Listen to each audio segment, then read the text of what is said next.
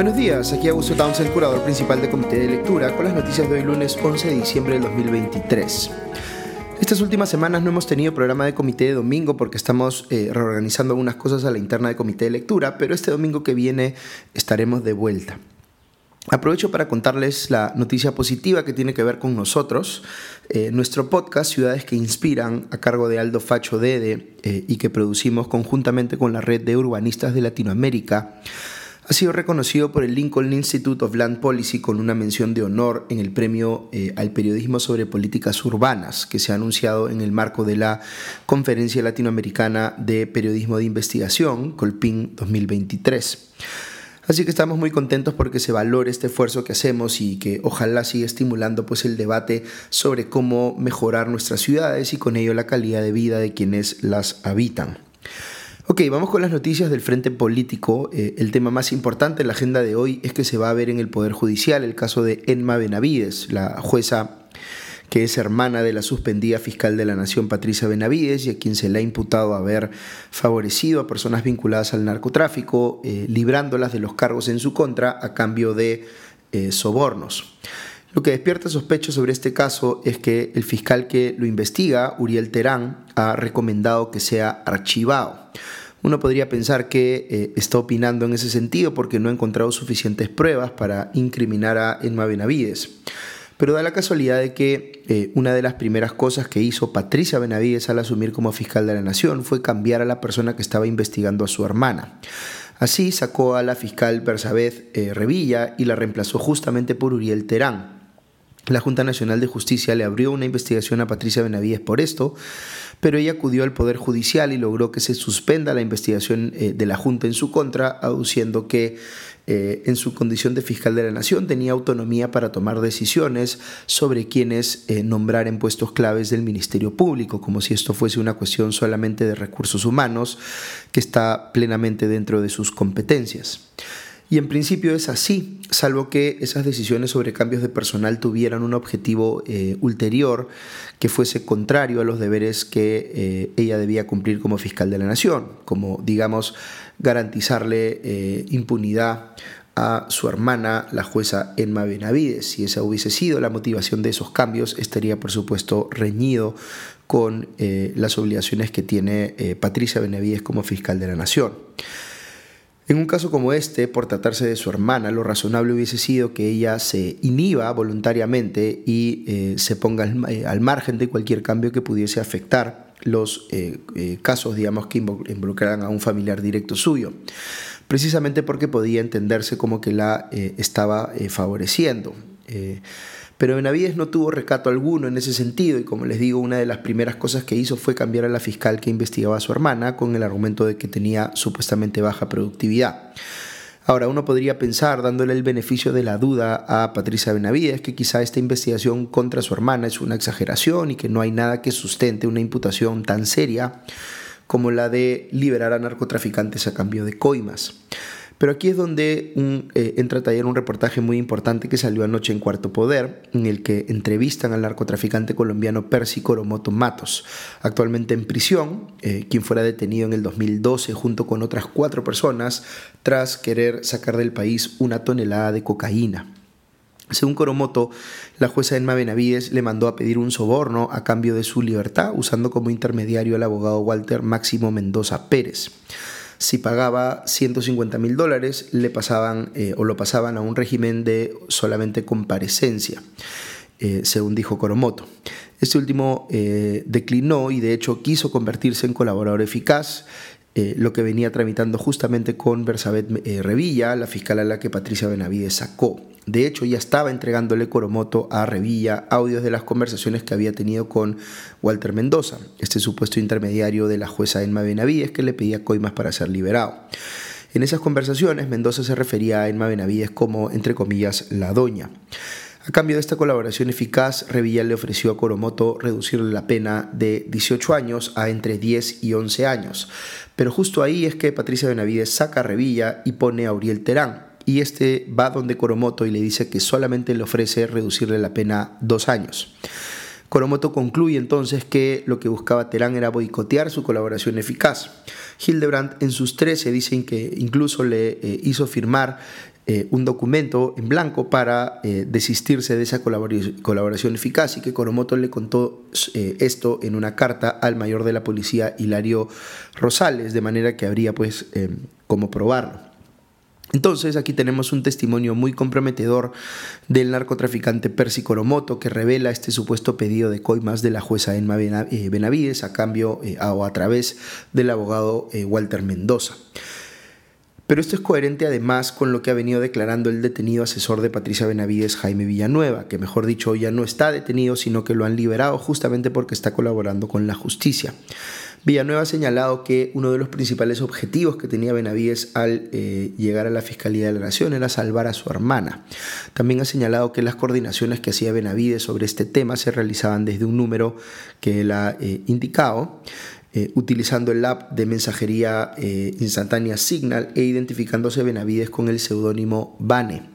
Villanueva ha señalado también que Benavides tenía un plan para atacar públicamente al juez eh, César San Martín de la Sala Penal Permanente de la Corte Suprema en caso se resolviera desfavorablemente para Emma Benavides el caso en primera instancia y este subiera en apelación a dicha Sala Penal Permanente.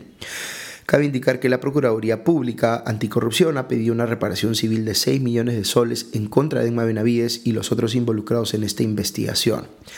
Dicho ese paso, una cosa que sorprendió la semana pasada es que Patricia Benavides presentase como su abogado al ex congresista y ex ministro aprista Jorge del Castillo, considerando que este es uno de los personajes investigados por la eh, Fiscalía en el caso de Lavajato por aportes de Odebrecht a LAPRA. Sobre esto ha salido en, el, eh, en IDL Reporteros un informe bien detallado sobre los contactos que tiene desde tiempo atrás Patricia Benavides con personas vinculadas a LAPRA, muy especialmente con el abogado José Luis eh, Aullón Dalorto, cuyo estudio de abogados ha defendido a, Jorge del Castillo, a Hernán Garrido Leca, a Luciana León y, aprecien aquí el detalle, también a Enma Benavides.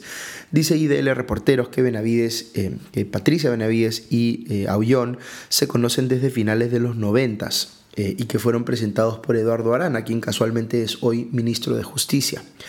Epicentro TV publicó el año pasado una foto en la que se ve a Benavides con Aullón y Rafael Vela comiendo en el restaurante San Seferino.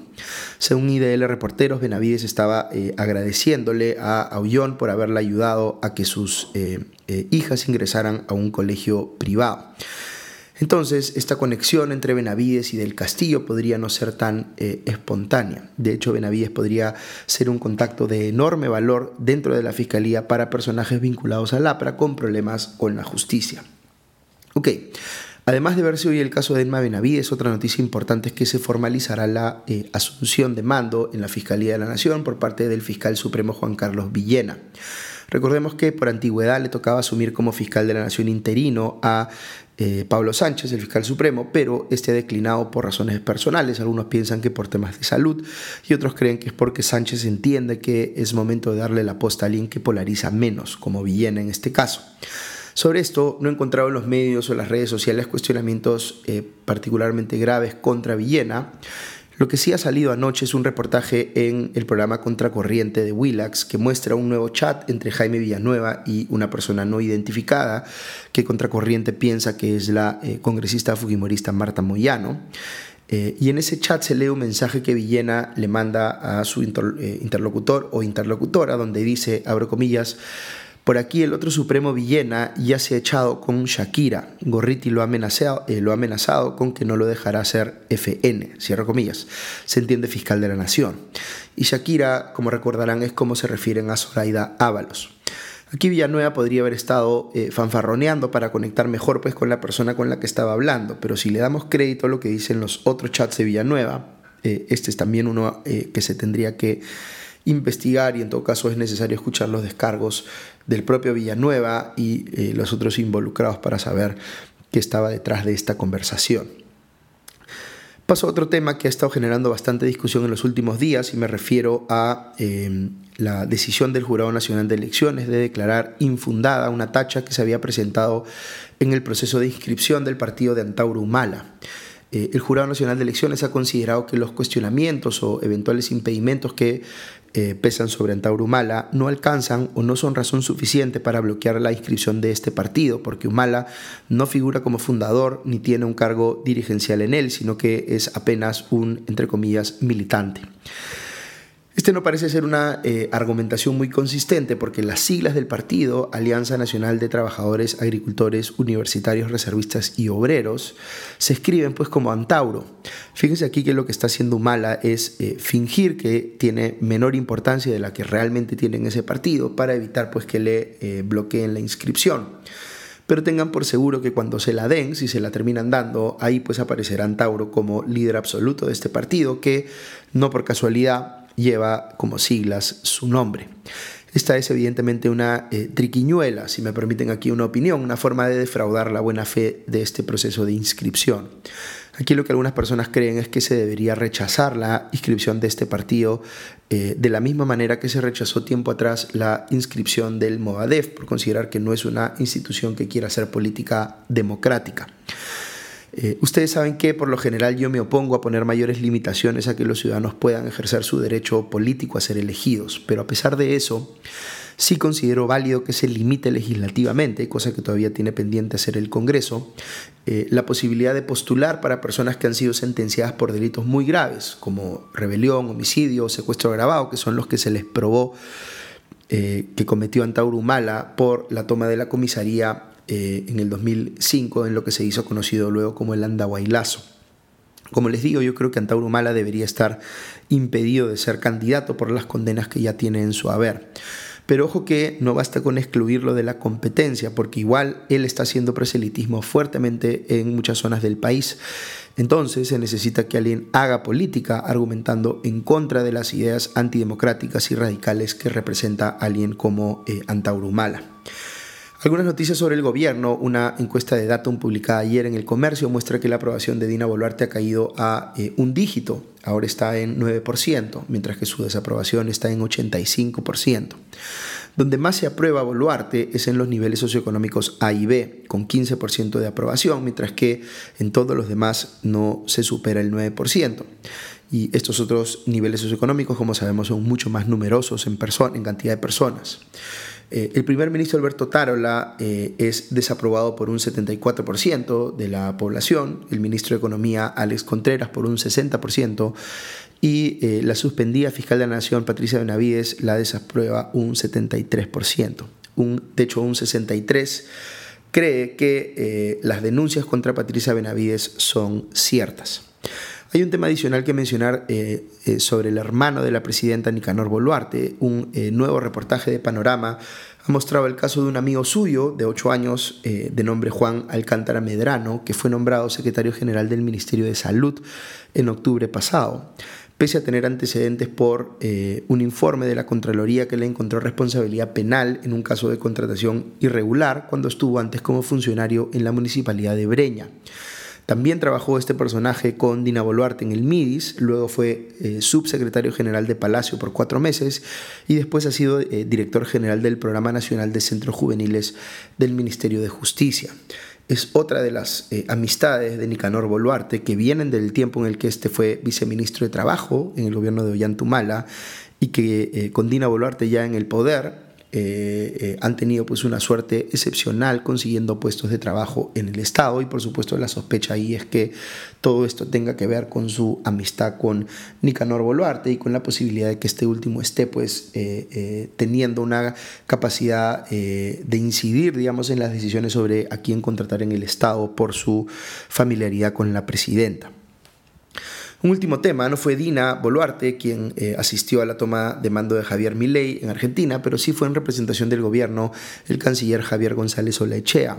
El titular de Relaciones Exteriores también se juntó eh, estando allá con el rey de España, Felipe VI, con la que será la canciller de Milei, Diana Mondino, con el canciller brasileño eh, Mauro Vieira y con el embajador israelí Eli Cohen.